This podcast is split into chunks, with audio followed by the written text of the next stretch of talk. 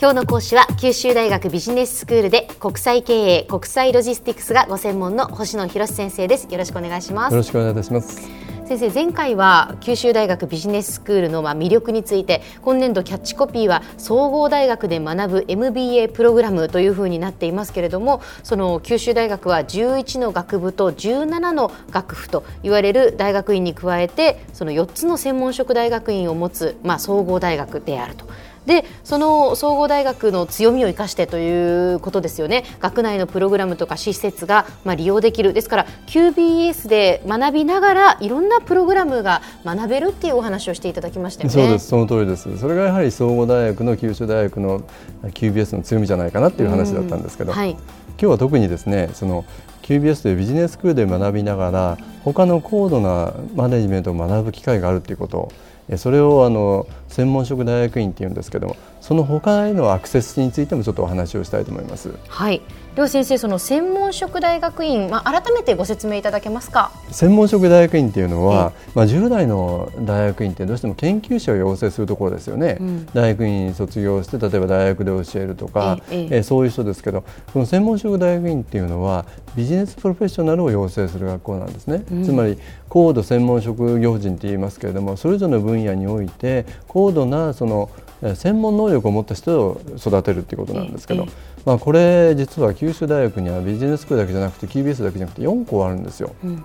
で一番最初に九州大学にできたのはあの QBS より2年早く2001年に設立された医学系学府医療系管理学専攻というちょっと難しい名前なんですけどね、はいはいはい、あのここがあってで QBS の翌年に法科大学院いわゆるロースクールができたんですよね、えで2005年には人間環境学部の実践臨床心理学専攻というものができたんですね、はい、でこの4校が九州大学にあるんですよ、え。でこの専門職大学院ですけどもっとこう馴染みのあるのは、ビジネススクールとかロースクールとか会計学だとか公共政策なんていうものはいろんなこう社会科学系の専門職を学ぶ大学院って日本中にあるんですよね。はいはいで日本で、まあ、その当時できた頃ですね日本で一番多くのその専門職大学に持っている大学は、早稲田大学だったんですけど5校あって九州大学の4校というのは2番目に多かったんですよ。まさにこの総合大学ならではなんですけれども、多くの今はこの専門職大学院というのは社会科学系だったんですけど、九州大学の場合は先ほどお話した医療経営とかですね、ええ、実践臨床心理という医療経営って何かというと、まあ、いいその医療のシステムを届けるためのマネジメントを学ぶところ。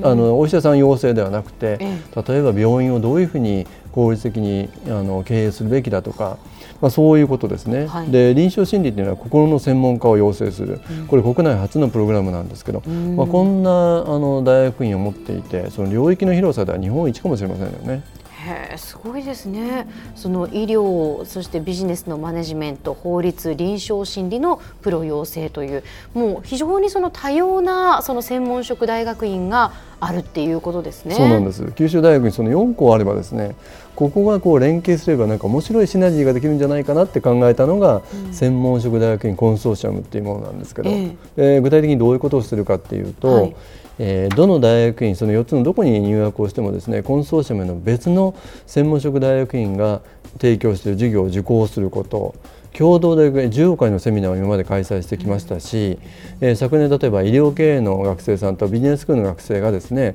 共同でこう研究プロジェクトを立ち上げたということもできたんですよね。普段はその接する機会のないはずの他の大学院の学生さんと交流できるということですね。そうなんです。普段本当にこう大学ってどうしてもこう縦割りになりがちですから、そういう機会ってないですよね。えーで面白いことにですね医療経営管理学専攻には医師だとか歯科医師だとか病院の事務長が入学されるんですよね、はい、もちろんそのあの医療機関の経営を勉あの勉強するところですから、ええ、でところが QBS もですね毎年のように医師だとか歯科医師があの入学されてるんですよね。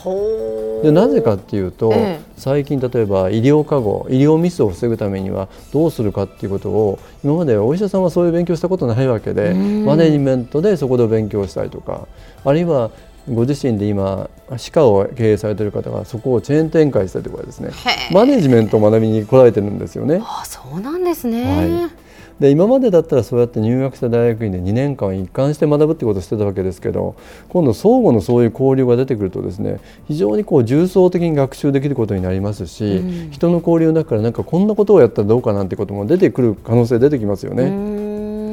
で実際にあの以前にですね医療経営管理学専攻でケースメソッドを導入したいなっていう話があって、えまあ、ケースメソッドっていうとビジネススクールで常にやってることですけど、え、私が向こうに教えに行ったなんてこともありますし、はい、この4つのこう交流連携でですね非常に面白いこうシナジーができているということなんですね、もうまさにね総合大学の強みって言えますよね。そうですよね、うんでまあ、今までその専門職大学院コンソーシアムって作ってきたんですけどさらにさらにこういうことを進めていきたいなというふうに思ってるんですね、ええ、なぜかというと今の社会的な課題ってこう見てるとそんなに簡単にこう一つの分野で割り切れる問題じゃなくていろんなこう関係者があってでそこが別の視点からあの解決を図ることによって、うん、えよりいいそのソリューションが出てくる場合もあるわけです。そうですね。はい、いろんなことがやっぱ複雑に絡み合っている問題って今多いですよね。よね。えー、先ほどあの医療過護の話をしましたけど、はい、これも医療の視点だけじゃなくてマネジメントの視点から見てみればもっといい解決方法があるかもしれないし、例えば過労死、えー、ブラック企業なんて最近よく出てきますけど、はい、ああいう問題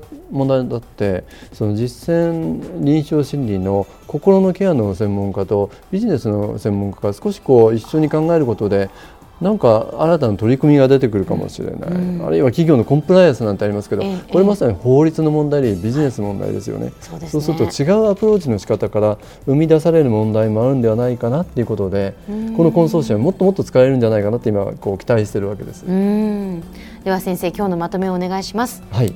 えー、今日は九州大学による4つの専門職大学院が専門職大学院コンソーシアムという連携関係にあることを、まあ、それも総合大学である九州大学で学ぶ魅力であるということをお話をしました。はい、でこれからですねぜひぜひこのコンソーシアムせっかく作ってあるんで、ええ、このビビックモーニングビジネススクールで他の専門職大学の先生にもお話をしていくことにななりましたんで。あそうですか。ということはその医療医療関係ですとか、はい、実際臨床心理の方だとかが、え、あのこれからあのこのビビックを担当することになりますんで。あビジネススクールでもそういうその専門のお話が聞けるということですね、はい、よりはなあの幅の広い話でぜひご期待いただきたいと思います。わかりました。楽しみですえー、今日の講師は九州大学ビジネススクールで国際経営国際ロジスティクスがご専門の星野博先生でした。どうもありがとうございました。ありがとうございました。